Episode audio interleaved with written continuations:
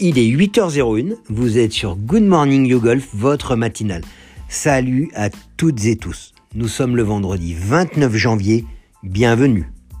Alerte info, il y aura bien un Open de France cette année. En effet, Case Paisley, patron du Tour européen, doit l'annoncer lundi prochain à 15h et confirmer que l'Open de France se déroulera au mois de mai. Focus maintenant extrêmement important.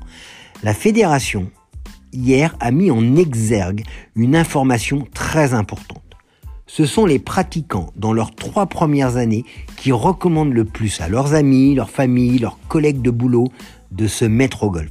Alors oui, nous le faisons. Oui, depuis longtemps. Continuons de créer. Dépassons-nous. Autre info capitale.